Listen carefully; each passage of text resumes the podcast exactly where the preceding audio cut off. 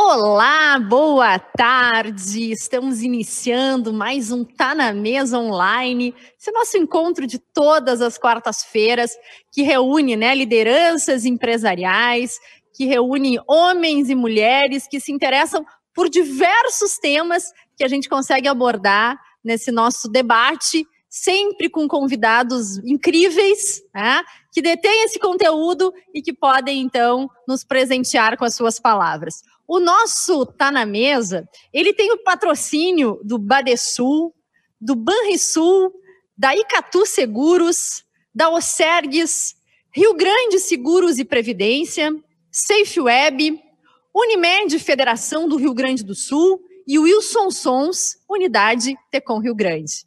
Também tem a cooperação do SEBRAE e o apoio institucional da Colombo, estruturas para eventos, da Dinamize, da Eventize, do Grupo Ilex, Imob, Onda Web, Procempa, Seletos e VH Áudios Visuais. A parceria do Correio do Povo, do Jornal do Comércio, O Sul, Rádio Guaíba, Record TV, Rede Bandeirantes, Rede Pampa e SBT. Hoje estão conosco a Soraya e o Benício. Na sequência, vocês vão conhecer muito bem eles a partir daquilo que eles vão né, apresentar enquanto conteúdo, enquanto forma de entender e contextualizar né, todo esse conteúdo e as suas experiências com o momento em que nós estamos vivendo. Acho que é super importante os debates que a gente faz aqui no nosso Tá na Mesa, na Federação, que é uma é, entidade empresarial, e a gente tem visto, né, muitas lacunas que ficam a partir do momento, né, de pandemia, desse isolamento, das novas formas de nós nos relacionarmos. E a Federação entende que a gente pode também, né, trazendo um bom debate, humanizar o nosso está na mesa. E é por isso que a gente convidou a Soraya e também convidou o Benício. Né? A gente percebe que eh, nós nos transformamos a partir da crise. E também eh, eh, de que forma a gente está se relacionando com o mundo e qual é a expectativa né, para o próximo ano. A gente fala muito aqui, assim, expectativa econômica, como é que estará né, a questão política. Agora a gente está vivenciando eleições nos Estados Unidos que mexem com a economia no mundo todo. Eleições municipais aqui no Rio Grande do Sul, no Brasil, enfim, que também trazem né, consequências efetivas uh, para as economias em cada uma das regiões.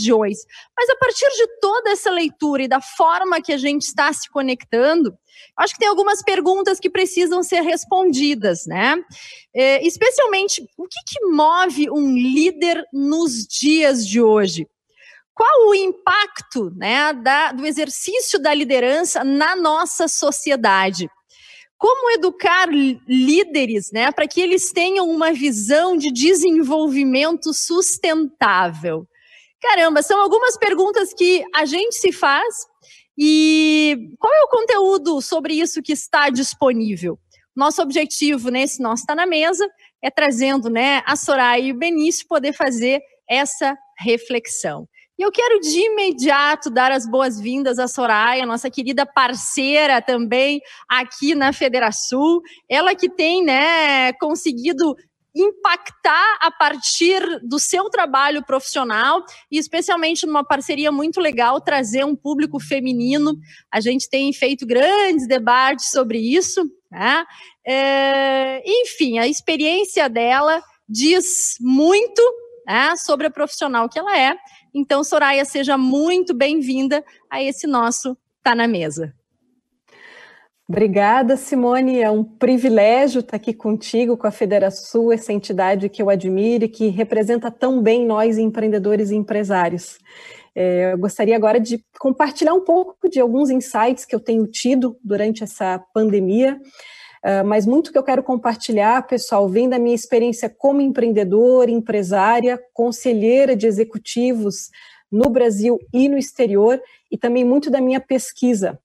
É, eu sou doutora em administração, tenho formação uh, também na área de psicologia, então queria trazer um pouquinho de reflexões sobre esse momento, o que, que traz como transformação humana e para nós empresários, e no final dicas muito práticas, Simone, de como é que a gente pode sair melhores de todo esse momento que a gente está vivendo. Então vamos lá, gente, vamos fazer um passeiozinho aqui um pouquinho na história, né? Entender o quê? Um aspecto fundamental que toda geração vivencia crises, toda se a gente for olhar a geração do século passado, tiveram duas grandes guerras muito críticas e que gerou depois efeitos globais. Que crise a nossa geração está vivendo? Uma das mais drásticas em termos globais é justamente essa crise pandêmica, que gera efeitos em todas as esferas humanas: saúde, economia, política, social e assim por diante. Mas, ao mesmo tempo, pessoal, eu queria compartilhar alguns dos ensinamentos que eu tive com uma grande pesquisadora, foi uma professora minha, mestre, doutora em crise humana, da área da psicologia. O que, que ela trazia? Olhem que interessante. O ser humano, ele só evolui a partir de momentos de crise. De certo modo, nós temos que ter estes momentos de altos e baixos para refletir sobre a nossa realidade humana e sobre tudo que a gente vinha fazendo.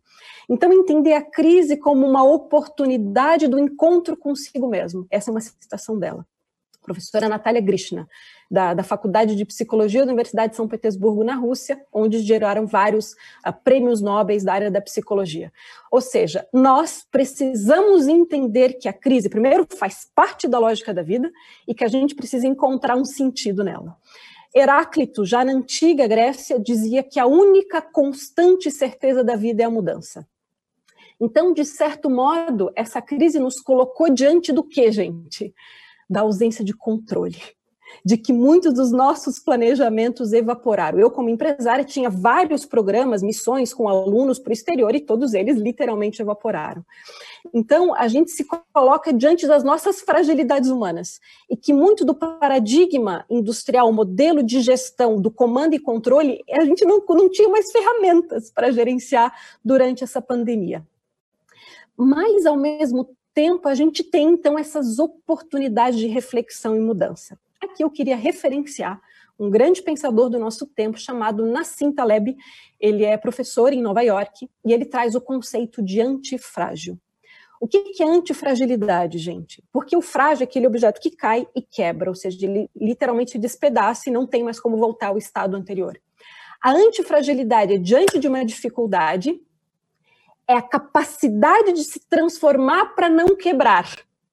A antifragilidade é lidar com a situação crítica e do problema para a gente crescer com o problema. E o que, que a gente tem percebido internacionalmente falando? Que os líderes que conseguem ser antifrágeis com a dificuldade, com a crise, eles estão conseguindo transformar suas empresas e sobreviver na crise. Então, o que, que a gente começa a perceber? Que não são mais as nossas ferramentas tradicionais e muito importantes de gestão, como os nossos planejamentos estratégicos, nossas ferramentas uh, financeiras, que são mais necessárias. Nós precisamos, ou seja, quem é o líder né, daqui para diante, que vai conseguir lidar com esse mundo tão complexo e tão interconectado, é o líder que cada vez mais olha para dentro, olha para suas vulnerabilidades que sabe se transformar com todas as situações. Então a gente começa a entender aqui uma humanização, ok, cada vez mais necessária dessas lideranças para lidar com contextos como esse, porque gente, nós vivemos literalmente em rede. Um vírus como esse, ele só passa porque nós estamos em rede, ok? E esse é um problema, é, mas ao mesmo tempo a gente precisa saber lidar e saber gerenciar com esses contextos interconectados. Então, a gente percebe que a humanização ela é cada vez mais necessária para o líder de hoje e do futuro. Ah, mas Soraya, que humanização é essa? Porque parece uma, um papo muito filosófico. Muito bem, gente. São pesquisas que estão mostrando que os líderes, ancorados em propósito, em sentido daquilo que fazem, que estão acolhendo seus colaboradores e a comunidade que eles estão inseridos, que são humildes para aprender, que buscam auxílio, são esses que estão conseguindo virar o jogo. Líder arrogante não tem mais espaço, gente. Só sei que nada sei. Voltamos para os clássicos, né? Que já falaram tudo. Em todas as minhas palestras, pessoal, Simone, Benício, eu tenho dito isso. Nós precisamos resgatar os clássicos. Até porque quero referenciar aqui Marco Aurélio, que foi um imperador da antiga Roma, e precisamos dizer que ele tinha uns, uns pepinos para resolver. Tinha umas pestes, tinha umas guerras. E ele, ele criou uma obra, ele tinha um diário belíssimo, que hoje é um livro chamado Meditações. Então, entender o quanto esses líderes do passado eles olhavam para dentro do ponto de vista filosófico, de autoconhecimento, de encontrar um sentido naquilo que faziam, para lidar com as grandes crises. Então, caríssimos senhoras e senhores, eu preciso contar um segredo. O futuro é humano. Por meio do digital. Por meio do digital. Então, não tem mais volta. Nós precisamos olhar para dentro, entender quem nós somos e entender as pessoas que trabalham conosco. É, e nesse sentido, resgatar o nosso processo intuitivo, aquele feeling, começar a acreditar mais no nosso feeling, tem ferramenta científica para a gente lidar com isso, eu quero compartilhar em seguida. Nós precisamos trazer isso à tona junto com as nossas gestões racionais de usar a nossa razão. Né? E que geralmente isso a gente não aprende em escola de gestão. Simone, Benício, todos que estão aqui. Nós não aprendemos a lidar com a nossa intuição, o nosso feeling. A gente não aprendeu a lidar com as nossas emoções desde a primeira infância.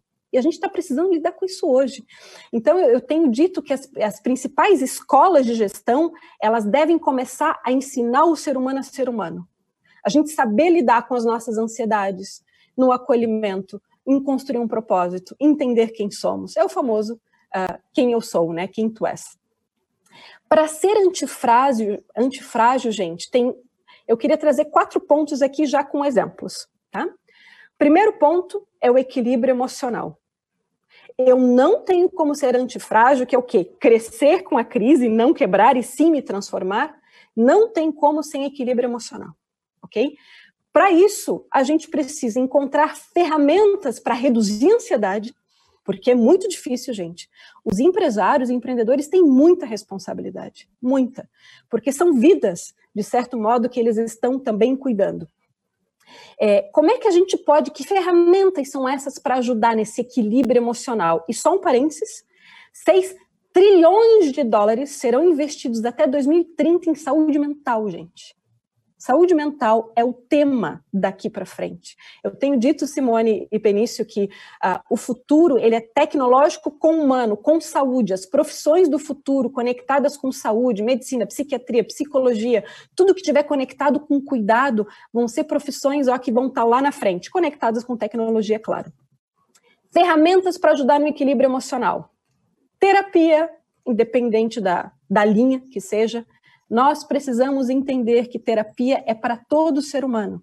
Nós precisamos ter espaço de fala, de troca. E tem contextos, situações e temas que a gente não pode compartilhar com ninguém. E precisa de auxílio técnico para isso. Meditação, escolas de gestão, congressos, os maiores do mundo de administração mostram a importância do exercício meditativo, seja passivo ou ativo, já vou explicar a diferença, para redução de ansiedade e melhor clareza na gestão, ok? O que é meditação passiva? É quando a gente se coloca, né, na escuta interior e ouvir a nossa respiração, para auxiliar a se conectar com o momento presente. O que é meditação ativa? Exercício, cozinhar, curtir uma obra de arte, são exercícios para estar no aqui e agora, porque ansiedade, gente, é preocupação com o futuro ok?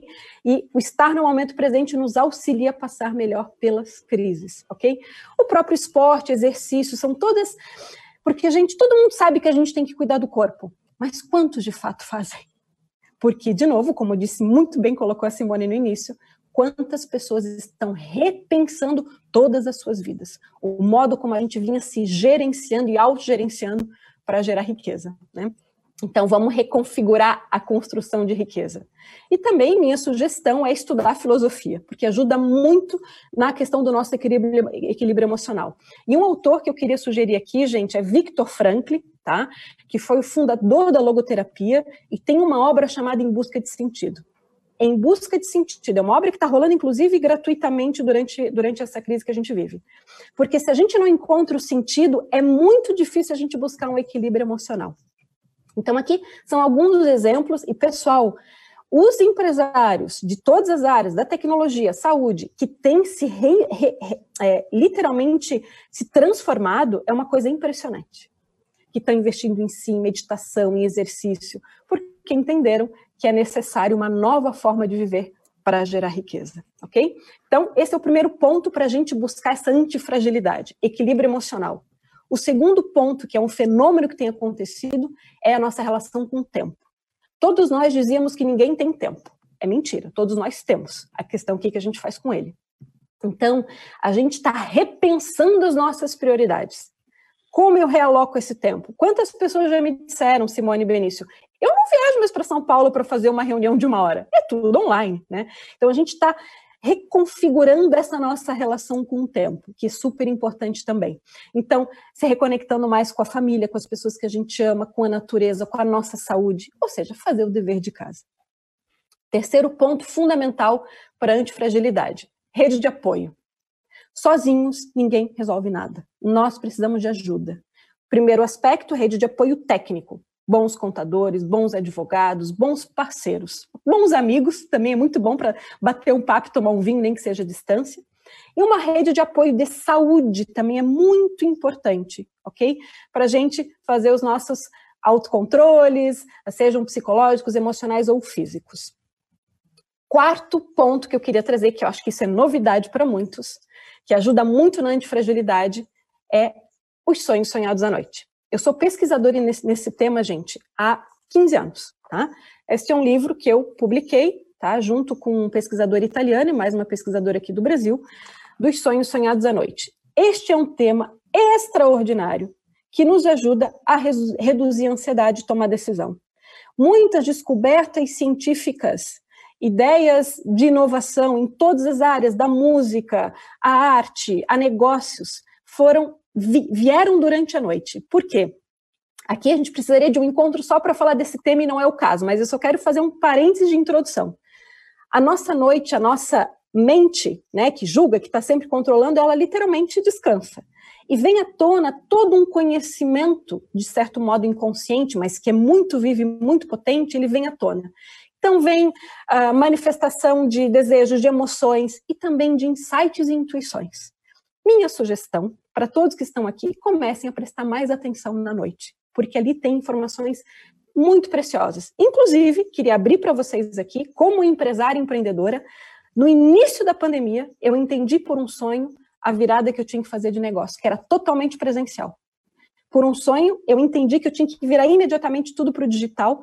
Resumindo, todo o meu negócio virou, estamos faturando, aumentamos o número de clientes e alunos e não demiti ninguém. Então, para entender, gente, que tem a nossa razão, ela é limitada. E quem disse isso? Desde prêmios nobres, prêmios nobres da economia a pesquisadores da área da psicologia. Então, de novo, precisamos resgatar esse ser humano integral. Então, alguns exemplos do que, quanto mais eu enxergo o humano integral, mais a gente gera resultado.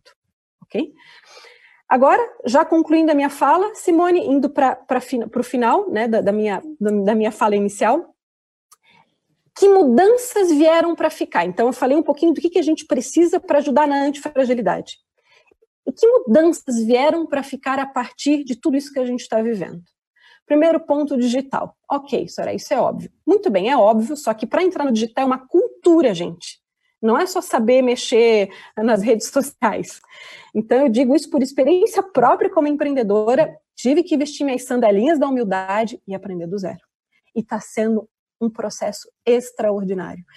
É, o quanto a gente pode impactar mais pessoas pelo digital, ou seja, o digital ele realmente veio para ficar. Todos nós já sabíamos, mas muitos ah, foram indo, né? Foram levando. Agora não tem mais volta. O digital em todas as áreas, desde um restaurante que vai precisar aumentar sua relação com os clientes, enfim, todas as áreas. E aqui é um exemplo do que a gente está vivendo.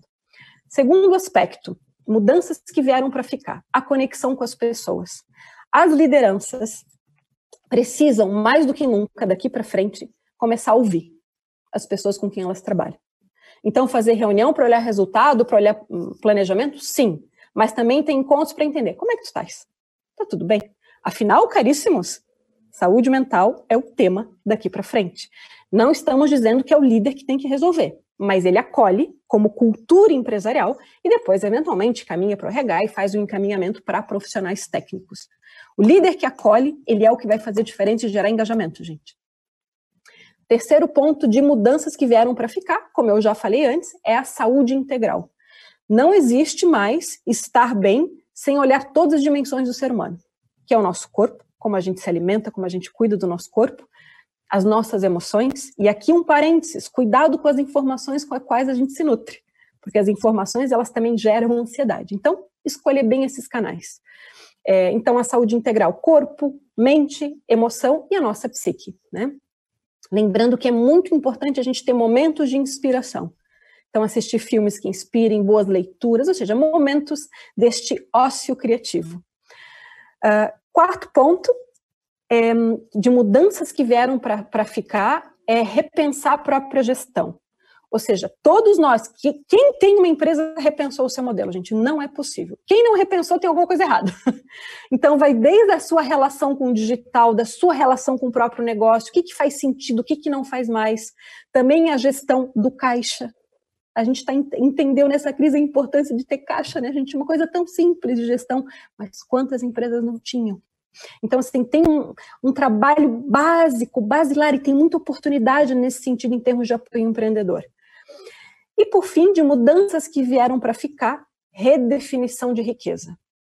Vamos gerar riqueza? Vamos, porque é só através de riqueza que a gente transforma a sociedade. Caríssimos, sem riqueza não há vacina para o coronavírus, ok?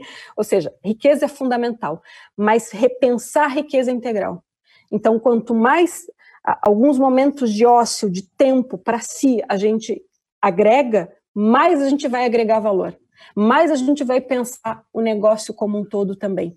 E digo isso como experiência de empresário, também nunca tinha tempo para nada, a gente, alguns momentos, claro, me cuidava, mas hoje é, é prioridade na minha vida, e quanto isso tem gerado qualidade no meu negócio na relação com os meus clientes, na, na intuição de novos, né, de novos produtos. Então, a redefinição da riqueza. Ok, eu construo isso, eu gero este resultado, mas eu preciso pensar nessa riqueza integral de qualidade de vida. Quantas pessoas, gente, estão se mudando para o interior? Estão, uh, o mercado imobiliário do interior estourou.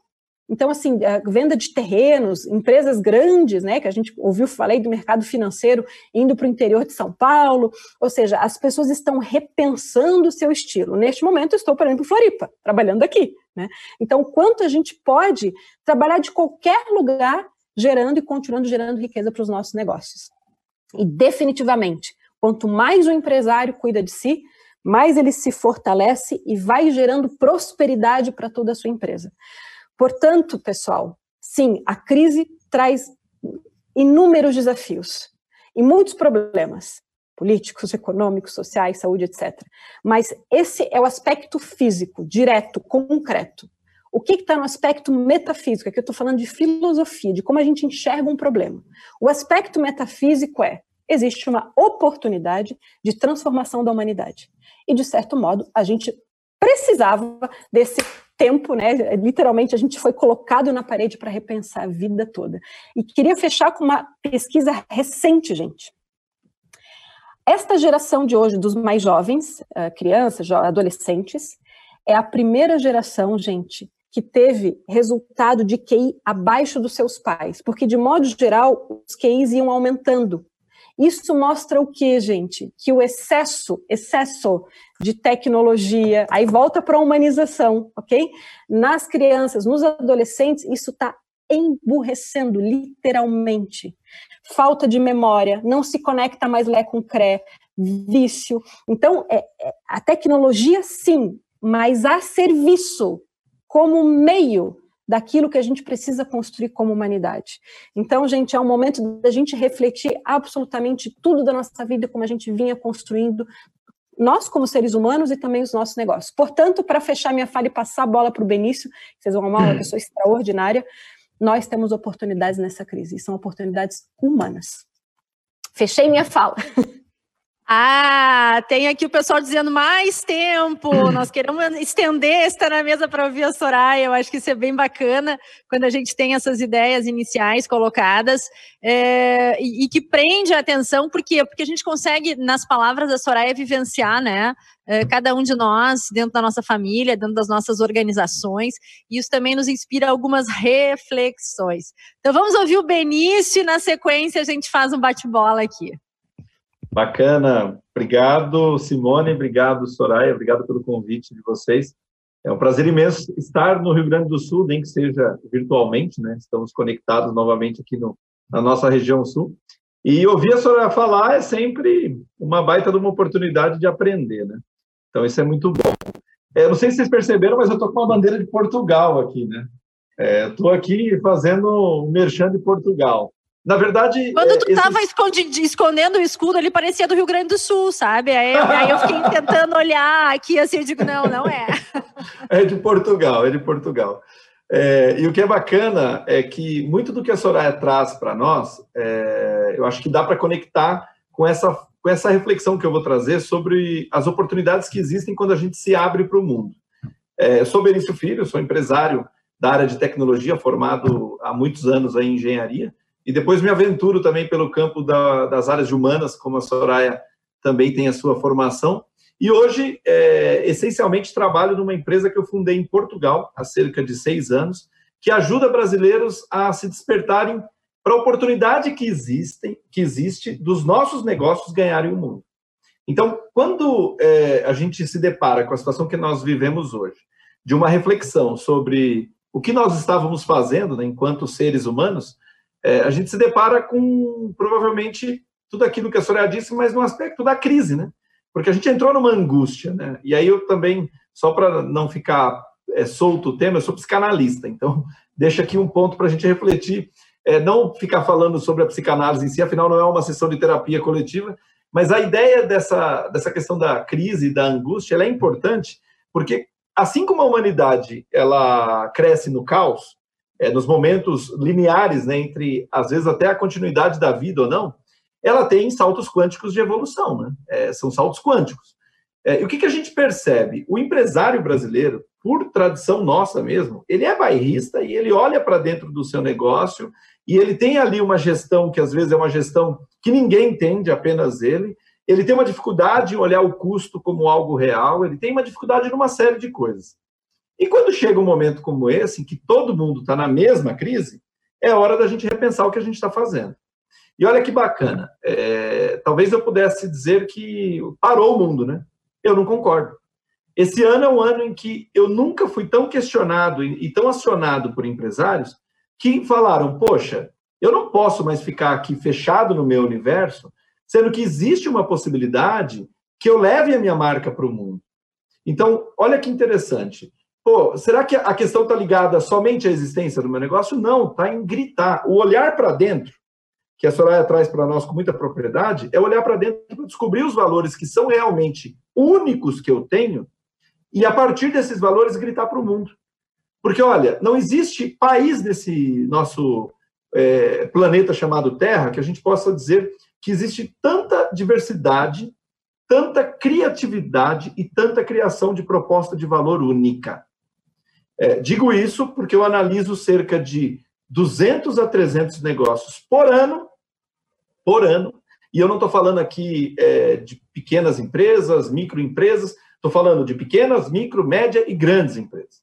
É, nesse momento, a gente tem, é, está auxiliando uma empresa enorme do setor de tecnologia brasileira, que está começando uma operação diminuta na Europa, porque Portugal é sempre a porta de entrada. E por que, que ela está fazendo isso? Porque ela enxerga o seu potencial e acredita que essa é uma ação anticiclo, turma. Enquanto tem muita gente ao nosso lado refletindo se vai continuar ou não, eu garanto para vocês que há uma grande quantidade de empresários que reconhecem o seu valor e estão falando: está na hora de eu me movimentar. Porque se antes esse aspecto que eu tinha aqui, ou essa segurança, que na verdade nunca foi segurança, é, assim como eu, diriam os grandes filósofos, né, a única certeza que a gente tem é a mudança. E essa é uma certeza que para nós agora ficou muito latente. Então, quando é, observamos o momento de mundo, observamos as possibilidades, o que está à nossa frente é o seguinte: Sim, o mundo mudou. É, não existe um novo normal, porque não existe uma coisa que a gente possa chamar de normal, até porque antes também não existia o normal. Mas o que nós estamos é, tendo a possibilidade de viver é um mundo em que só faz sentido uma empresa, um negócio, que resolva problema de verdade. Esse é um fato determinante.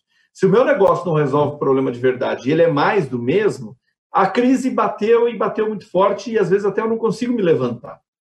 Só que se eu tenho uma proposta de valor que resolve um problema e posso colocar elas em outro mercado, a pergunta que eu faço é: por que, você não faz? Por que, que a gente fica, às vezes, acuado dentro do que a gente conciliou ser uma zona de conforto e não sai gritando isso para outros lugares do Brasil, para outros países, para qualquer lugar do mundo? Então, esse potencial empresário brasileiro, empreendedor brasileiro tem. O que falta para nós? Às vezes, nos empoderarmos do que é a nossa grande fortaleza. Se a criatividade é algo inato do ser humano, é inato, ninguém ensina criatividade. A gente já nasce criativo. A única questão é quando a gente é criança, às vezes a gente está pintando uma árvore de amarela, o pai chega e fala: Não, o caule é marrom e as flores são verdes. Como assim? É isso mesmo. Pinta aí, caule marrom e flores verdes. Não existe na natureza diversidade de outras formas de vida? Existe. Por que, que a gente é enlatado? Quando a gente enlata as crianças, a gente enlata a nossa capacidade criativa. E, e na verdade, empreender é, exige que nós tenhamos uma capacidade criativa. E o que eu também acredito que é um momento de grande reflexão, né? Se por um lado a nossa capacidade de empreender, de ter criatividade é uma capacidade muito grande enquanto brasileiros, e isso a gente pode sim gritar para o mundo, porque tem muito produto que vai fazer um bem danado para o mundo, talvez a gente tenha uma dificuldade de engajar as outras pessoas nesse nosso projeto. É, o líder, ele normalmente, até por uma questão cultural nossa, ele é um ser muito isolado no Brasil. Então, às vezes, você precisa de estar inserido em grupos, como a Federação, que promove esse encontro de líderes. Afinal, a tua dor como líder é diferente da dor de outras pessoas, não tenha dúvida disso. Quem que vai entender você? Quem sofre as mesmas dores. Então, esse encontro promovido pela Federação é muito importante para que você encontre pessoas que estão sofrendo da mesma dor. E aí, a partir de entender que a gente sofre da mesma dor e que existem possibilidades de crescimento, a questão é como você engaja as pessoas no teu projeto de vida. Eu poderia dar exemplo aqui de umas 20 empresas do sul do nosso país, que eu conheço muito bem, que têm nos seus fundadores filosofias incríveis de vida e de jornada e que construíram patrimônios incríveis. Mas você pode ter o seu negócio pequeno, você pode ter cinco, seis funcionários, você e mais dois. Você tem um propósito que você poderia engajá-los todos no, na mesma jornada. Quando a gente está falando de oportunidades, quando a gente está falando desse momento que a gente vive em especial, a gente está falando de um grande mar de oportunidades. É, eu, eu ressalto um segmento que tem sido para mim um exemplo de estudo, um canal de estudo, a gente tem feito estudos cíclicos sobre isso. O nome da, da empresa que eu estou aqui representando, que é a empresa que eu fundei, chama Atlantic Hub, fica aqui o convite para vocês acessarem o nosso blog, lá tem muito artigo bacana. Mas um segmento que a gente tem se dedicado a estudar com muita ênfase, e o, e o, a região sul do Brasil tem um potencial gigante nisso, é o segmento turístico. Esse segmento, ele simplesmente foi destruído, terra arrasada. Terra arrasada. No Brasil, os indicadores falam de 50% a menos de faturamento. Na Europa, o PIB, só para citar o exemplo de Portugal, que eu estou aqui com a bandeira, 7% do PIB de Portugal depende de turismo. Esse ano não há PIB de turismo, é quase zero o PIB de turismo. E é um segmento que muitas empresas quebraram, Muita gente ficou pelo caminho porque não aguentou a pressão, porque não tinha caixa. Ninguém esperava o que a gente viveu. É fato, tudo é novo, tudo é inédito. Porém, o que, que a gente está assistindo? Uma imensa possibilidade de construção de novos negócios. Uma imensa possibilidade de toda a tecnologia que já existia, porque não precisa ser criado quase nada nesse mundo, quase tudo já existe. Então, você tem uma possibilidade agora de criar novos modelos de negócio. Então, para uma empresa, às vezes, que está fixada num segmento tradicional, ela tem que olhar o segmento dela e olhar assim e pensar: será que a melhor abordagem que eu estou fazendo do meu modelo de negócio é realmente o que vai é, ter como continuidade para o meu negócio? Pô, não sei. E eu não estou falando aqui, novamente, apenas do setor de turismo. Qualquer segmento, metal mecânico, segmento é, vinícola, o segmento têxtil, o que está acontecendo é que tá, a gente está passando por um salto quântico de mudança do consumidor, do cliente, da pessoa. Será que o seu negócio é resposta para as mudanças que esse ser humano está passando? Detalhe: algumas coisas, ou melhor, muitas coisas, só foram exponenciadas com a pandemia. Elas não foram criadas como um fator novo. Ah, ah, o retorno ao sagrado, que sou eu, o retorno ao meu sagrado. Pô, é um movimento novo. Não é. é. Eu e a Soraya falamos sobre isso, acho que há uns 10 anos. Eu conheci a Soraya e a gente falava sobre isso. E assim, é um movimento novo? Não. Mas talvez tenha ficado muito latente agora.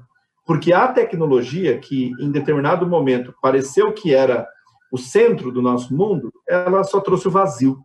Porque quando a tecnologia ela finda no, nela própria, é, o final disso é o vazio, porque o ser humano foi tirado do seu lugar de protagonismo.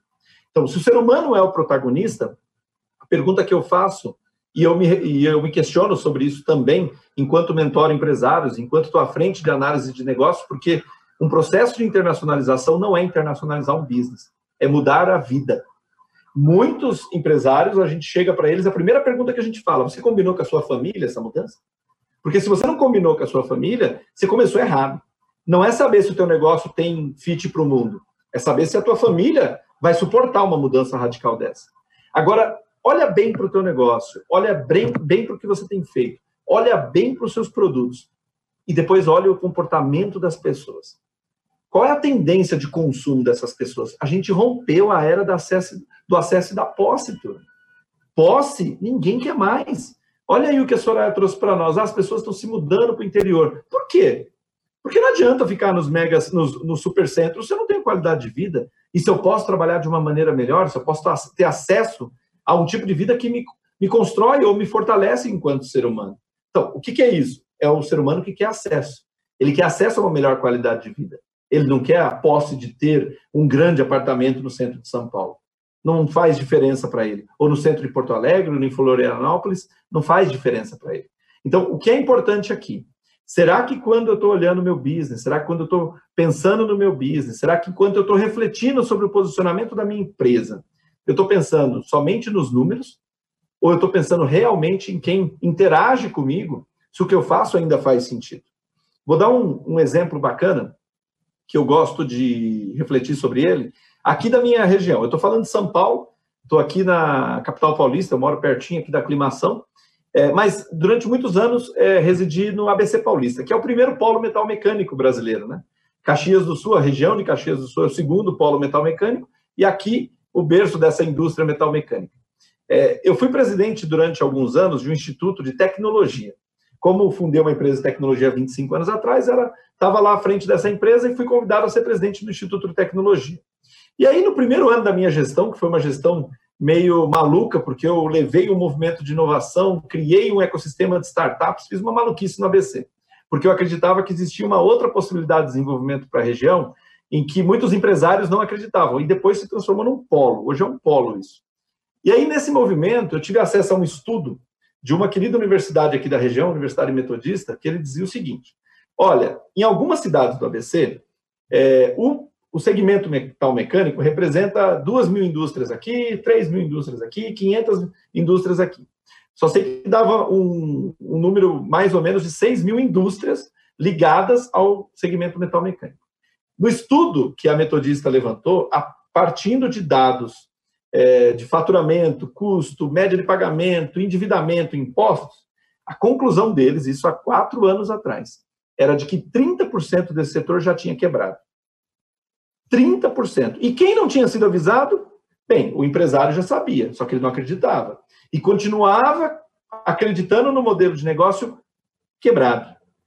E aí eu coloquei aquilo na minha cabeça, eu falei, não, isso eu tenho que gritar. E comecei a fazer seminários, empoderado daquele material, falando para os segmentos que eles tinham que se reinventar, porque olha, 30% dessa indústria já estava quebrada.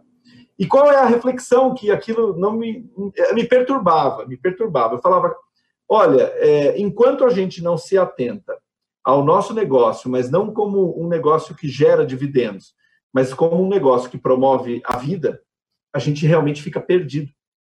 Porque a questão é: será que numa jornada empreendedora, em determinados momentos, eu não tenho que passar por uma pandemia é, individual e entender que aquilo não faz mais sentido e mudar o rumo? É, a gente chama isso em cultura de inovação de pivotar, né? É, essa empresa que tem 25 anos, que eu criei há 25 anos atrás, outro dia numa palestra que eu dei para um grupo de tecnologia, eu falei que ela pivotou cinco vezes quase uma média a cada cinco anos, que é mais ou menos um ciclo que a gente vive, fica com excelência e depois cansa. E aí tem que mudar. É, tem um livro do Malcolm Gladwell, o, que fala dos outliers, né, os fora de série, que ele traz essa frequência das 10 mil horas. Né? Você alcança excelência com mais ou menos 10 mil horas fazendo aquilo, só que depois abre uma angústia aí. Ou você vai continuar sendo alguém especialista, ou você vai ter que abrir uma nova linha de conhecimento. Então, reflita. Será que não está na hora de fazer uma pivotada no seu modelo e não fechar tudo e começar de novo? Até pode ser uma opção, mas olhar novamente o comportamento humano, pensar no seu negócio como algo que tem que resolver dor, não pode ser mais do mesmo. Quando a gente responde essas perguntas, a gente começa a se empoderar de um processo que é o processo de olhar para fora. Quando a gente vai olhar para fora, eu garanto para vocês, há muita oportunidade além mar, é, há muita oportunidade no Brasil inteiro. Eu acabei de sair de um programa gigante é, do Sebrae Nacional, vinculado a, a, um programa que eles chamam de Capital Empreendedor, aonde eu percorri 50 empresas é, de diversos segmentos é, ao longo de quase todos os estados da federação.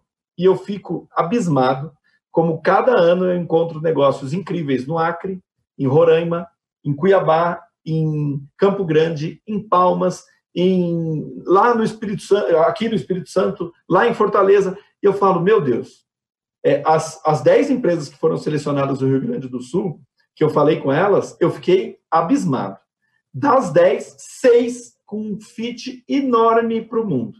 Tanto é que eu estou importunando os empreendedores todo dia. Falando, e aí, vocês vão pensar em, em ganhar o mundo também? E não se trata de ir embora daqui. Não, não, não, não. Aonde tem muito problema, tem oportunidade. O Brasil é um mar de problemas. A questão é, a gente pode resolver problema aqui, mas pode mostrar para o mundo que a gente tem uma capacidade incrível de transformação. E é essa a mensagem que eu deixo aqui, para a gente abrir ao, ao debate, fazendo uma última colocação. É, a Soraya trouxe a questão dos sonhos, né? Como um diferencial para que a gente se escute, né? O processo da escuta, né? Escutar a si mesmo. É, eu tive uma experiência recente em que eu precisei passar por um tratamento dentário, que eu acabei tirando um monte de dente do siso, e fui proibido de tomar café. E eu gosto muito de café. Mas entendia que tomava até um pouco demais, ali umas quatro, cinco xícaras por, por dia. Parei por 20 dias. Bem, a dor de cabeça foi insuportável. Eu tive que tomar um, alguns dias um analgésico. Mas eu libertei o meu inconsciente. Libertei. Eu comecei a sonhar tanto que teve um dia que eu caí da cama. No outro dia eu acordei quase pulando. E olha, eu não tomo mais café como eu tomava. Agora eu limitei a um de manhã e um à tarde, não mais, porque eu não quero mais prender a minha a parte do meu corpo que eu vinha enjaulando. Então agora eu quero deixar ela liberta e o café me aprisionava. Então, às vezes você fala, mas o café não vai trazer aqui uma atividade no córtex, né, no neocórtex, na parte mais moderna, o sonho está numa outra área do cérebro.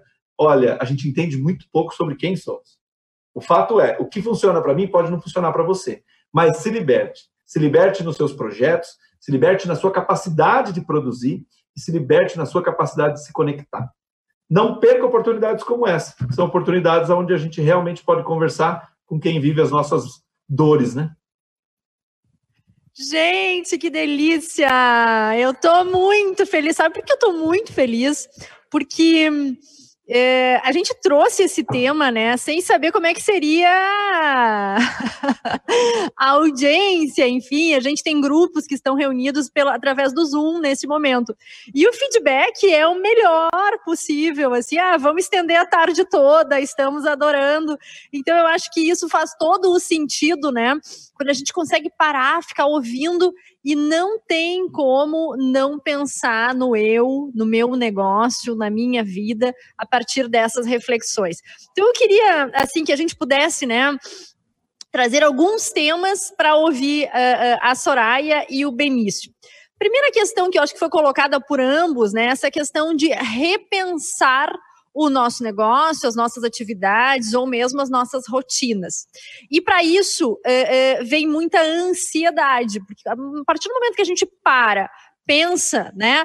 Tem toda uma ansiedade sobre é, a condução seguinte dessas ações que a gente supostamente então identifica como necessárias. E aí o Benício falou muito sobre mudar, né? A necessidade da gente mudar a cada cinco anos, né? Na, na, na condição de, de pivotar, enfim. Mas tudo isso gera mais ansiedade ainda. E aí tem uma, um colega que coloca assim: nossa, já estou ansioso. Né? Como é que a gente lida com isso? Porque tem a questão da terapia, né? Ah, tem a questão também da, eh, da gente poder parar, da gente poder é, é, respirar, enxergar uh, a si próprio, mas é inevitável. A ansiedade ela surge e ela vem também acompanhada da mudança. Como é que a gente pode eh, se conectar melhor, né, a partir dessa necessidade de repensar e de mudar? Quer começar, Soraya? Começa você, depois eu dou uma pincelada também. Tá, vamos lá, gente. Um, acho que é muito importante entender qual é o objetivo de tudo que a gente está construindo como empreendedores e empresários.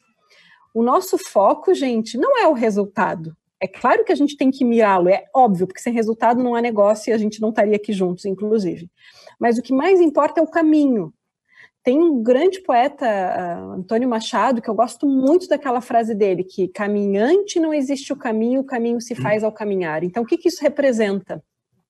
que essa nossa jornada o que mais importa. É o dia a dia, não é só chegar na meta. Vamos pensar numa viagem, né? Estamos aqui nos preparando para ir, vamos supor, para uma missão em Portugal com Benício.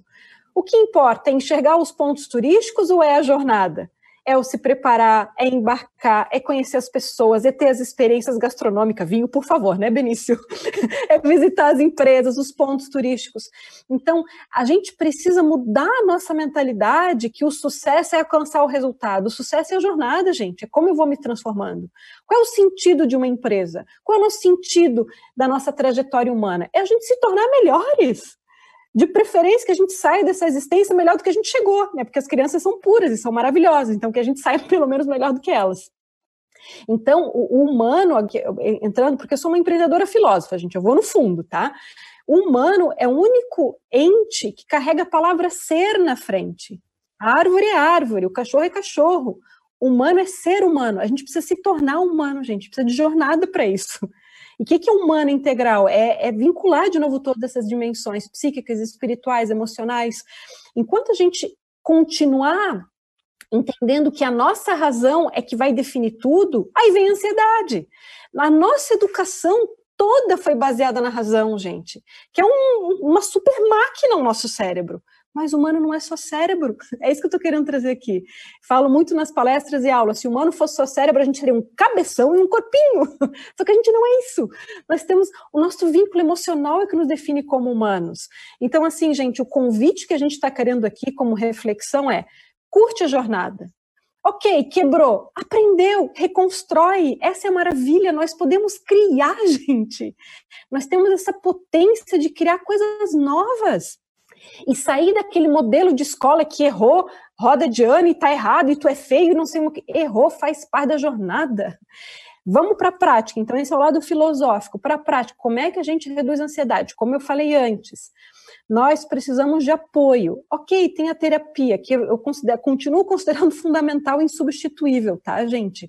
Mas a gente pode buscar bons mentores, sócios que a gente possa verdadeiramente trocar ok? Nós precisamos de apoio, pessoas para a gente trocar ideia, mentores, coaches, assim por diante. É, volto para a ponta dos sonhos. O que, que é o sonho? É uma mentoria da tua alma contigo mesmo, que diz, vai por aqui. Tu vai e vai curtindo o caminho. Então, é, volto a, referenciar esse livro porque ele só fala de case, de tomada de decisão, de empresários de vários países do mundo a partir de sonhos. E isso reduz enormemente a ansiedade.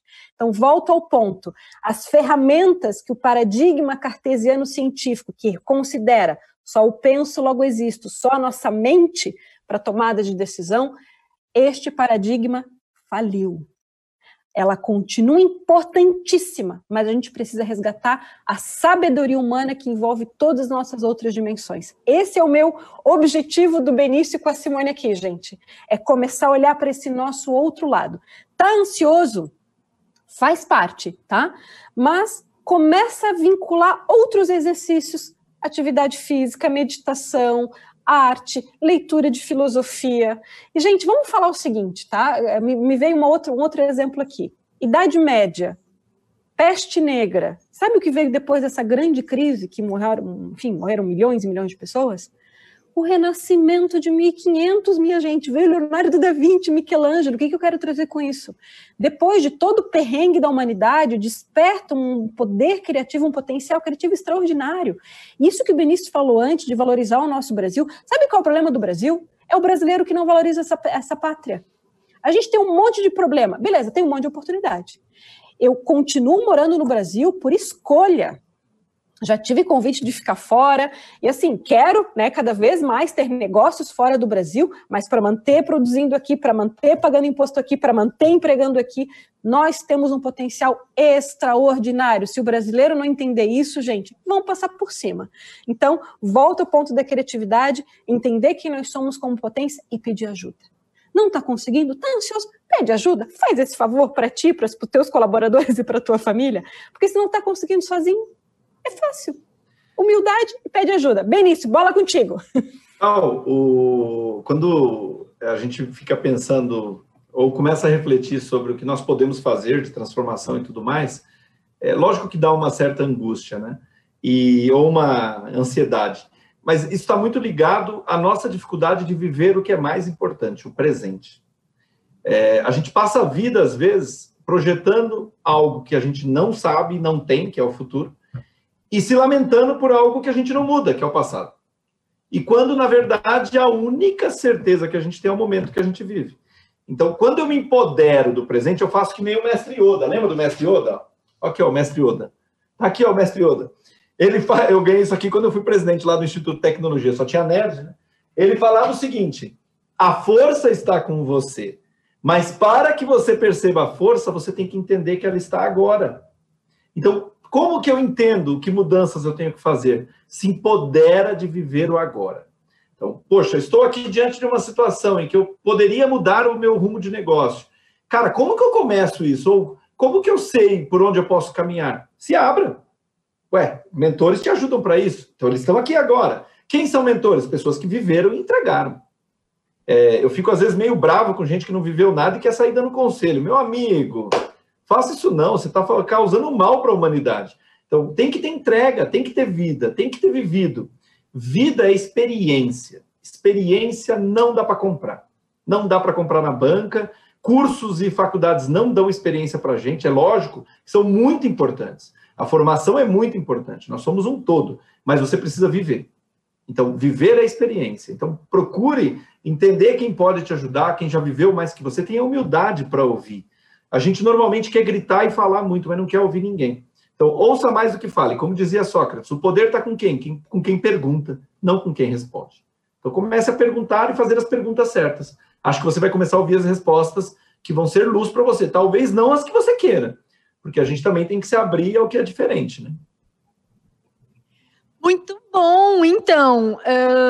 A gente podia até seguir nessa, nesse assunto, mas eu vou uh, trocar o jazz aqui para a gente poder ampliar ainda mais, né? A partir das experiências que estão vindo. É, vocês agora, o Benício terminou falando sobre experiência, né? E eu percebo que a gente está, nós, eu, a Soraya, enfim, o Benício, numa geração de transição, né? A gente tem as pessoas mais experientes, com uma cultura do trabalho, muito trabalho, acumular riqueza, né? Para poder ter estabilidade para a família, enfim. E a gente tem do outro lado uma geração, né? Meu filho, no caso, 16 anos, e, e uma turma aí de 20 anos, que não quer mais ter, eles só pensam em ter Uh, em, em, em ter, não querem ter, né, acumular riqueza, enfim, eles querem ser né, indivíduos livres e ter muitas experiências.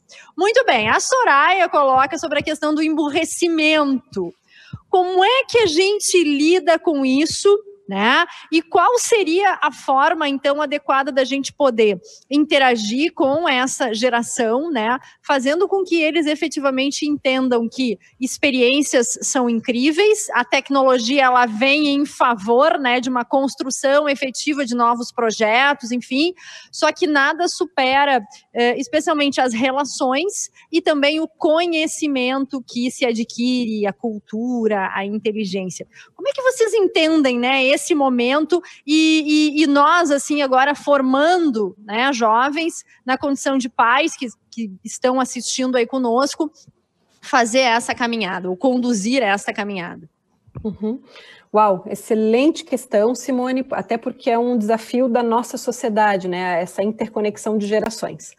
Eu quero só trazer um aspecto de Brasil, tá, gente? Quando a gente fala de gerações, existem várias características, porque o Brasil tem as suas bolhas. Eu quero só trazer um dado, tá? Desta semana. Só para vocês terem noção, uh, em termos de planejamento familiar, maternidade, muitas mulheres da classe A e B acabam tendo a sua maternidade planejada depois que ela, de certo modo, constituir as suas carreiras. Então, estamos falando de maternidade de 30 mais, 40 mais. Mas, se a gente for olhar a outra camada brasileira, que é gigantesca, ok? Hoje existem 550 mil meninas de 12 a 17 anos casadas por cultura das suas regiões e já com filhos. E as mães, por cultura, dizendo que bom, minha filha casou tarde, 17 anos e já está com filho. O que, que eu quero trazer com isso? Que existem várias camadas no Brasil. A gente nunca pode considerar que uma verdade vale para todas. Então, sim, existe uma camada de jovens que não querem mais pensar em ter, por quê? Porque os pais já resolveram esse problema. então, ele já tem a sua casa, já, enfim, eles, de certo modo, já têm a base desse conforto. Em contrapartida, tem uma geração que está vindo com força total das comunidades mais vulneráveis, amparados por projetos sociais extraordinários, como o do Edu Lira, o maior empreendedor social do Brasil, que já veio aqui na Federação conversar conosco, que estão começando a criar essa ambição do ter, mas para trazer o mínimo de benefício para as suas famílias. Então, a gente tem esses dois universos que a gente precisa considerar em termos de Brasil. Muito bem. Agora, vamos falar dessa geração que eventualmente visa o ser, né? É uma geração que, primeiro aspecto, eles precisam de adultos de referência de valor. E eles se conectam imediatamente. Por que, que eu falo isso? Vem de uma experiência acadêmica como professora dessa geração, e eu tenho engajamento e vínculo com eles até hoje, mesmo saindo da academia. Por quê? Quando eles encontram um adulto mentor, eles colam para o resto da vida. Mas aquele adulto que só fala teoria, como disse o Benício, que não tem prática, eles não estão nem aí. Então, esse adulto tem que trazer verdade. E isso corresponde à liderança, então, a gente vai engajar os jovens, cada vez mais os nossos negócios, como clientes e como colaboradores, quando a gente trouxer verdade e autenticidade.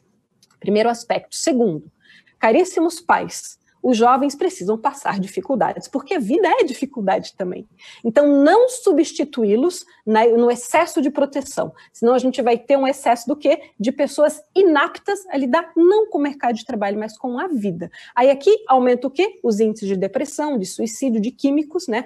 Desses jovens que não conseguem lidar com as dores. Então, a gente tem aqui no Brasil desafios sociais, mas uma geração que está vindo com força e que quer se conectar com adultos de valor valor, conectados com um propósito e, e, que tem muita oportunidade de desenvolvimento deles também. Então, volto ao ponto, eu sou uma otimista da humanidade e essa geração tem muita solução, mas a gente tem que saber se lidar com elas. Bacana. É, e é interessante, Soraya, até pegando esse, esse teu gancho, que quando a gente circula pelo Brasil, né, a gente vê justamente esses dois universos, né, muito claros. Embora que aqui do lado da minha casa também tenha a mesma realidade, às vezes a gente é que, tá, que acha que está num lugar diferente, né? Mas você tem o universo das pessoas que estão olhando o mundo de uma forma diferente você tem essa grande parte que ainda é excluída do mínimo de informação, né? Porque parece é, interessante, é, é, triste, mas é, é uma coisa tão antropológica de você, você ficar olhando assim o ser humano, você fala, meu Deus, não acredito que você está nesse estágio ainda. Mas isso é realidade nossa. E, na verdade, não é uma exclusividade brasileira. Quando a gente olha é, o continente africano, que a gente pouco conhece, o Brasil nem conhece o continente africano, a gente fala, é possível que exista ainda esse grau de desenvolvimento? Sim, é uma realidade. Agora, uma coisa que eu gostaria de, de colocar é que talvez a geração, é, sem é, rotular nenhuma geração, porque também isso não é muito bacana, mas talvez os mais jovens hoje, você falou que tem um filho de 16 anos, né, Simone? Eu tenho um de 14 e um de 11. É, parece que para eles, é, talvez pela tecnologia, pelo acesso diferente. Então, essa geração que tem mais acesso, vamos chamar assim, parece que há um almoço grátis. É, parece que há um, uma certa facilidade em conquistar as coisas. É, outro dia, numa conversa com meu filho mais velho, ele falou assim: Ah, pai, eu estou olhando aqui, de repente, um, um computador novo para que eu faça isso, isso e isso. Eu falei: Olha, sabe quanto custa esse computador? E aí eu brinquei com ele. Falei: Então, é, não dá, porque hoje você tem essa e essa questão que precisa resolver, senão a gente não consegue fazer isso desse jeito. Ah, mas, poxa, não é tão difícil assim. Eu, eu fiz questão de abrir para ele tudo que a gente tinha de dia a dia de investimentos e gastos e tudo mais. Ele ficou assim, meio estarrecido. Por quê? Porque parece que as coisas são fáceis, porque o acesso está fácil. Então, acho que uma das, um dos nossos desafios, enquanto, digamos assim, jovens adultos, é mostrar para essa geração de que há um preço a pagar quando a gente escolhe uma determinada jornada. É, isso, e definir o preço a pagar é a melhor forma da gente conquistar as coisas. Então, se o preço a pagar é trabalhar para conquistar, é um preço a pagar. Defina e pague. Se o preço a pagar é estudar até mais tarde para se formar, defina e pague. Mas é importante que a gente tenha claro é, de que uma das piores formas, ou melhor, né, uma das melhores formas de construir maus cidadãos é dar tudo de graça. Então, esse preço a pagar é fundamental para que a gente construa neles o sentimento da conquista. Mas conquista através do meu suor, do meu trabalho, do meu esforço. E olha, é, talvez até por estar muito próximo de muitos pais aqui no movimento que eu participo, é, o nosso sentimento de que a gente não teve algo e, e aí você quer proporcionar em dobro para o seu filho é o pior sentimento que o pai e a mãe devem ter. É, a gente destrói uma geração por simplesmente não deixá-los ter a oportunidade de ter algo pelo esforço. E que seja o esforço, não precisa trabalhar aos 14 anos ou ser mãe aos 17. Não, não é esse esforço, não mas o esforço de entender que tudo na vida é fruto de uma conquista. E tudo na vida é, é, é fruto de um trabalho. Mesmo que o trabalho seja diferente hoje, tudo tem que ter o seu esforço. E essa talvez seja a maior lição que a gente possa deixar para os nossos filhos, né? Uau, adorei! Assim, isso, isso serve exatamente para mim, né? Nesse momento, com um adolescente de 16 anos, e justamente nessa vontade, né, de, de conquistar, de fazer. E, e, e, esse pensamento ele, ele está presente, né? Ah, eu não vou deixar que o meu filho sofra aquilo que eu sofri, apesar de eu não ter sofrido muito também, mas é aquela condição assim, né, de ah, eu posso proporcionar. Gente, isso é uma luta constante, né, interna entre o diabinho e o anjinho que existe dentro de nós, mas é extremamente necessário. E isso que foi colocado ali sobre a questão do adulto de valor é, como uma referência, né, seja na empresa, seja em casa, seja no nosso convívio, Uh, caramba, tá faltando muito isso, né? Essa questão da verdade, é, porque hoje o conhecimento ele está à disposição, os livros podem ensinar, olha, faz assim, vai por esse caminho. Agora, quando a gente recebe, né, essa indicação ou uma orientação através do exemplo, isso não substitui nada, né? E a gente acaba uh, uh, liderando através do exemplo, e eu falo isso para todos os líderes que nos assistem também. É, Soraya, a mulherada aqui tá adorando, né? Especialmente quando tu fala da questão da intuição, do feeling, né? E aí vem toda aquela coisa do feminino, do sexto sentido e de quanto nós somos necessárias hoje né, nesse ambiente, então, de construção, de tomadas de decisão.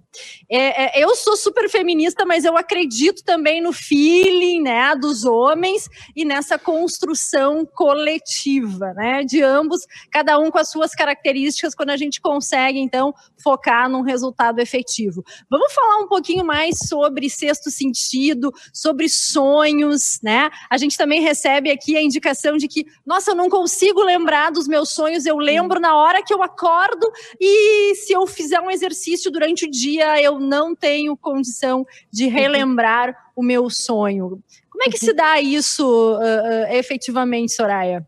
Ai, que pergunta, gente. Benício, eu abro e depois jogo a bola para ti para a gente falar do resgate do feminino, tá? Porque esse é outro tema que o Benício a gente ama, assim, já fizemos estamos várias ficando, sobre esse tema. Estamos ficando bom nisso, né, Soraya? Fazermos juntos esses bate-papos. E eu, eu me divirto. Só não Olha o complemento, né? Olha aí, ó, um homem, uma mulher, cada um com as suas é experiências e fazem essa condução. É maravilhoso. E a gente geralmente, Simone, a gente quando está fazendo palestra junto e quando é à noite, a gente abre um vinhozinho junto. E daí fica mais leve, mais fluido. Hoje não dá porque é meio-dia, né, gente? Tem muita coisa para fazer durante o dia. Vamos lá. Isso que a Simone traz, gente, é muito importante porque todo o meu trabalho, assim como o da Simone, junto à Federação, é claro, é, é despertar, é desenvolver o protagonismo feminino, porque de certo modo nós mulheres temos mais conexão íntima, né, com esse feeling, esse sexto sentido, mas é sobretudo de buscar esse equilíbrio. O, o nosso objetivo é a humanidade, gente, ou seja, cada um ter o direito e a oportunidade de escolher a sua vida. E quanto mais equilíbrio houver, mais rico a gente se torna como humanidade. E nesse aspecto, a gente precisa despertar é o feminino da humanidade, gente. Ou seja, quantas mulheres que estão em topo assim, de, de, gestão, de executivas, de grandes empresas multinacionais, que vêm buscar a Sonata, que é a empresa que eu, que eu co-criei, essa escola, elas vêm, sabe o que elas vêm pedir, Simone Benício? Eu quero despertar o meu lado feminino. Mulheres que estão querendo despertar o seu lado feminino. Por quê? Porque a carreira executiva trouxe características muito masculinas, né? Ou seja, gestão, como diz a expressão gaúcha, faca na bota, né, para tomar decisão. Então, de certo modo, tem um, uma demanda da nossa sociedade, essa é a nova onda, da gente começar a humanizar mais as relações, que são desenvolver as características como empatia, se colocar no lugar do outro, de escuta, como é difícil escutar, gente, né? De acolhimento, de autoconhecimento, de intuição, que todo ser humano tem. Esse é o ponto. Então, é despertar o, o feminino para a gente gerar o equilíbrio dentro de cada ser humano. Gente, por quê? Por características uh, muito, digamos, do, só do homem, macho, aquela coisa. Gente, isso também gera problema de saúde, sabiam? então, vamos deixar a vida mais leve. Eu acho que esse é o foco. Vamos para o mundo dos sonhos, tá, gente? Quero trazer só alguns exemplos. A gente precisaria de um encontro inteiro só para poder introduzir. Mas vamos lá. Os sonhos sonhados à noite é um tema estudado é, e vivenciado ao longo de milênios. Várias civilizações, como a egípcia, a civilização grega, romana, até ali o período início né, do, do cristianismo, que vem toda uma outra cultura teocêntrica e volta para fora, né, o critério é externo, mas todas essas civilizações, de certo modo, consideravam o sonho, o sonho da noite na tomada de decisão ok? Na descoberta científica. É só pesquisar, a gente tem várias obras falando sobre isso. Tem um neurocientista brasileiro extraordinário, Siddhartha, que ele tem uma obra deste tamanho falando sobre o oráculo da noite. Então, tem grupos de pesquisa hoje em várias universidades que estão pesquisando a importância do sono e do sonho. Inclusive, pessoal, para quem tem dificuldade de dormir insônia, que a crise aumenta a insônia, gera impacto na ansiedade, gera impacto em não ter performance durante o dia então, a gente precisa entrar numa cultura de resguardar a nossa noite, de se preparar para a noite. Eu me preparei para estar aqui com vocês. Preparei, me preparei em termos de conteúdo, me concentrei. Por que, que a gente também não se prepara para dormir? Porque a qualidade do nosso dia está conectada com a qualidade da nossa noite. Por como a gente dorme, por como a gente toma cuidado de nós mesmos, o ambiente que a gente dorme e, claro, a lembrança dos sonhos. Muitos podem não lembrar. Por quê? Por falta de cultura, em primeiro lugar. Quem nos disse na primeira infância, oh, os sonhos são importantes? Imagina, ninguém sabia disso, né? Uh, então é muito importante quando a gente está despertando, porque o sonho é uma informação muito sutil, porque da nossa psique, não é matéria, o que é psique, essa informação é sutil. Se a gente já entra na rotina, ela evapora, a gente esquece. Então, dica, tem um caderninho do lado da cama, ou o teu próprio telefone, gravador e grava e vai gravando. Gente, por exemplo, a música Let It Be do Paul McCartney veio de um sonho. É, a icônica torta de sorvete de Porto Alegre, Rio Grande do Sul, veio de um sonho. Eu tenho um TEDx, Simone, TEDx São Paulo, só sobre esse tema, conectando sonhos e, e tomada de decisão.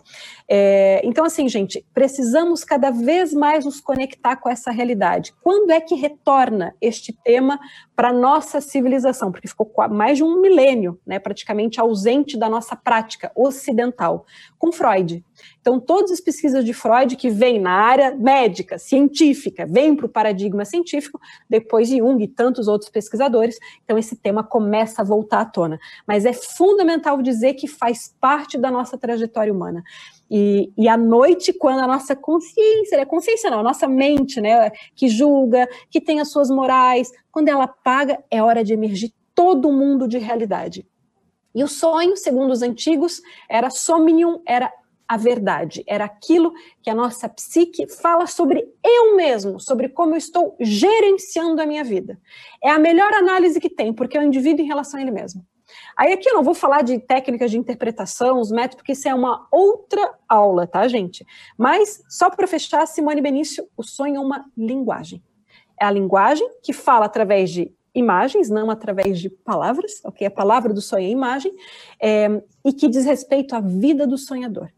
Sempre a vida do sonhador, como ele está gerenciando a sua vida, traz ideias de futuro, porque a psique, ela age não no tempo e espaço, né? O próprio Einstein já viu a, a, pela sua fórmula a relatividade do, do tempo, então, a psique ela vai para o passado, vai para o futuro, mas sempre conectado com a vida deste ser humano sonhador. Então, essa é uma síntese, síntese, síntese está na pesquisa da neurociência, está na pesquisa da psicologia, está na pesquisa filosófica de milênios, e é um desperdício não acionar essa informação. Gente, eu como empreendedor, eu devo dizer, há mais de 15 anos eu tomo decisão em base a esse conhecimento e é extraordinário. Meus negócios vão bem, então esse é um dos, dos pilares para a gente olhar para dentro, para acessar nossa sabedoria. Benício, joguei a bola para ti.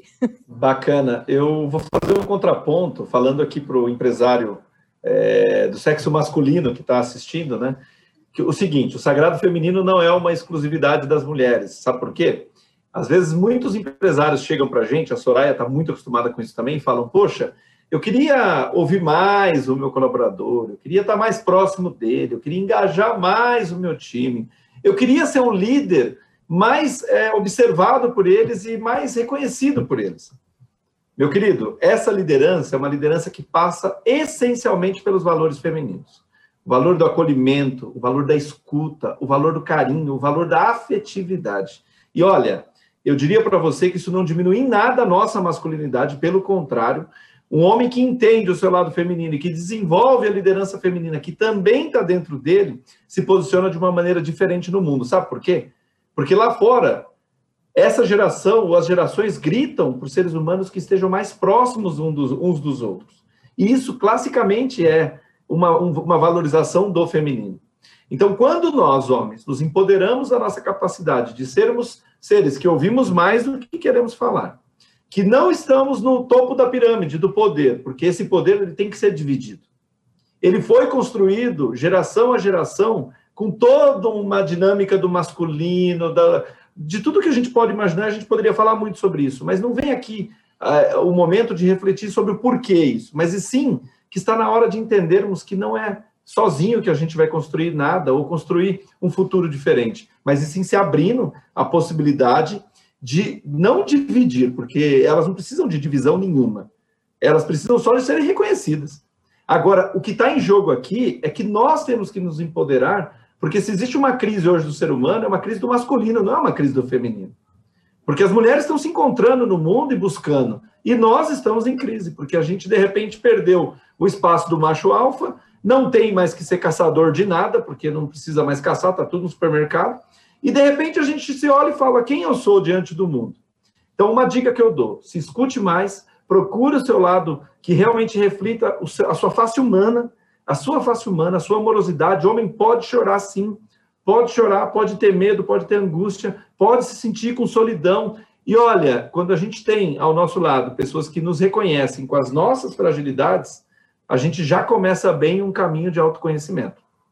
A Soraya comentou do livro dela, de sonho.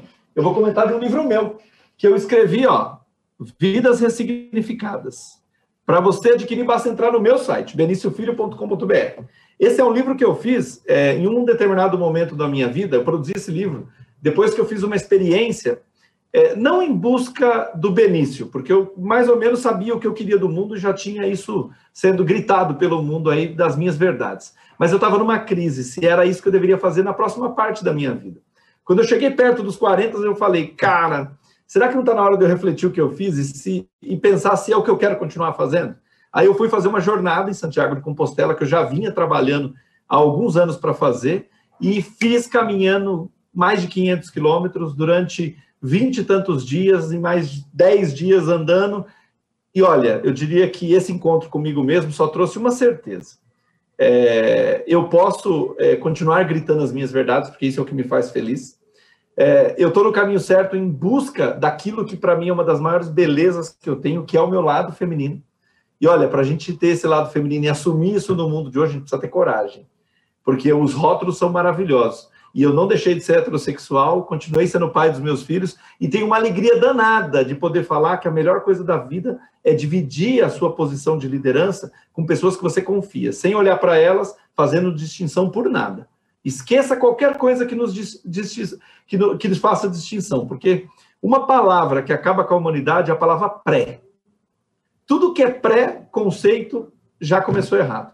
Então, se liberte dessas coisas e mergulhe naquilo que realmente importa. Aí sim a gente começa a construir empresas que fazem bem para o mundo. Que delícia! Eu estava aqui pensando e anotei o nome de alguns amigos que eu vou mandar o link desse nosso Tá na Mesa. vai fazer um bem danado, vai ser muito bom. E, e, e é super é, é, interessante, né? Quando o Benício coloca assim, ah, parar, pensar e entender, né? A próxima etapa da vida. É, é, eu fiz isso também com 40 anos, tá? Até aqui e agora, como é que serão os próximos 40, né? E isso é tão interessante, mas é difícil, dá um medo danado de dar o primeiro passo, mas é muito válido. E eu queria, assim, nós estamos encaminhando para o encerramento, mas antes da gente fazer o, o grande finale, eu é, quero provocá-los, né, a falar um pouquinho sobre tecnologia e saúde mental. Então, quando a gente pensa assim, nossa, o mundo agora, né, a partir de todas essas experiências de pandemia, é, a, a revolução, né, da tecnologia, vocês colocaram bem a questão da saúde mental. Ainda tem muito preconceito quando a gente fala sobre terapia, quando a gente fala sobre psicanálise. Nossa, isso é coisa para louco, isso não é para mim, meu filho não precisa disso, né? E aí a gente vai ampliando nas nossas relações e vê que tem muito preconceito. Então, que a gente pudesse falar um pouquinho sobre tecnologia e saúde mental, né, como ferramentas para a continuidade aí dos próximos anos nas nossas vidas. Uhum. Eu começo e depois te passo a bola, Benício. Gente, eu gostaria de começar a falar da educação das crianças, né? Porque a gente vê hoje em todos os lugares as crianças, literalmente, desde a mais tenra idade, ali nem um aninho completaram, já estão com a tela colada no rosto. Então, assim, muito cuidado, muito cuidado. Isso está aumentando a, as doenças oculares, a conexão social. Então, assim, criança precisa ser criança. Então, não coloquem a tela para a criança ficar quieta, gente. ok? Criança precisa correr, criança precisa andar. Eu estava esses dias com a minha sócia, que tem um bebê de um aninho e quatro meses, e é um bebê que não é criado com tela de celular, tá? Ele é criado solto. E, e, e, e os mamães disseram, nossa, como ele é assim, imperativo. Não, ele é uma criança. Ele está aqui curioso, querendo brincar. Então, muito cuidado com o uso. Lembrando que a tecnologia está a serviço do humano e, não, a, e a gente não pode ser escravo dela. ok? Então, qual é o objetivo? Sempre lembrando disso. Obviamente, né, gente, sem uh, restrições excessivas, é importante a tecnologia, mas muito cuidado com o uso. É, outra questão, agora falando em empreendedores, né? Uh, a tecnologia, gente, é uma forma da gente estar tá entregando o nosso valor e ampliando vínculo. Então, antes, vou trazer para o case do meu negócio. Somos uma pequena empresa, mas uma empresa bastante saudável, e antes a gente era praticamente educação presencial. E com a pandemia, obviamente, a gente teve que se tornar digital. E está sendo uma transformação extraordinária. Porque hoje, numa turma, eu estou com 500 alunas. Então, assim, o impacto disso, né, de levar essa mensagem de humanização, de fortalecimento desses empreendedores pelo país todo, e nos rincões mais, uh, mais distantes de Porto Alegre, né, do Sul. Então, essa é a coisa extraordinária. A tecnologia como meio para amplificar a nossa voz e o nosso propósito. É, tem que estar tá nos meios né, digitais, saber utilizar. Aí, outra coisa super importante, gente. No mês passado, a gente concluiu uma formação com um dos maiores grupos de agronegócio do país, tá? E o presidente estava participando das aulas, e ele, com toda humildade, o que muito me encanta, né, da personalidade dele, ele tem os seus 55, 60 anos, disse o seguinte: Soraya, é tudo muito lindo esse discurso de inovação, mas o negócio é o seguinte: eu não consigo nem pagar conta pelo meu celular. Por que, que eu falo isso, gente? Porque existe o analfabetismo digital e tá tudo certo. Existe uma geração que não foi educada nisso. Busquem ajuda, busquem saber utilizar, porque gera uma libertação enorme, né? Cuidando com a segurança digital, que é outro tema que a gente precisa se aprofundar também. Outro aspecto, para fechar minha fala e já jogar para o Benício, terapia, gente, é para o humano, independente do seu estado mental emocional. Por quê? É um momento de fala. E é um momento de humildade da pessoa diante de si mesma no, no, no, momento da pessoa se colocar diante de um terapeuta que é um profissional técnico, independente da linha que ele atue, ok? O indivíduo, enquanto ele fala, já começa a cair as fichas. Então, no, o terapeuta é um espelho de si mesmo. Então, é simplesmente uma atitude de humildade diante de si e é, e é libertador. E hoje, né, com a pandemia, a coisa maravilhosa é que muitos dos processos terapêuticos que não eram permitidos online, agora são. Então, dá para a gente fazer terapia com terapeuta de qualquer lugar do Brasil por causa da pandemia. Então, eu só vejo oportunidade e é para todas as idades, gente. Criança, adolescente, uh, jovens, e não precisa ter um problema para buscar terapia. Esse é o ponto. Só o fato de buscar já é libertador. Benício, contigo a bola.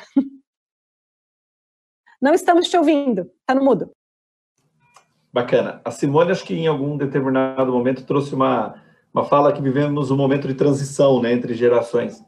E eu vejo que talvez o maior desafio da nossa geração é, e da, da geração possivelmente posterior à nossa é lidar com o excesso de liberdade que a gente é, foi exposto e também é, saímos de um período com muita repressão e aí achamos que a liberdade ia resolver tudo.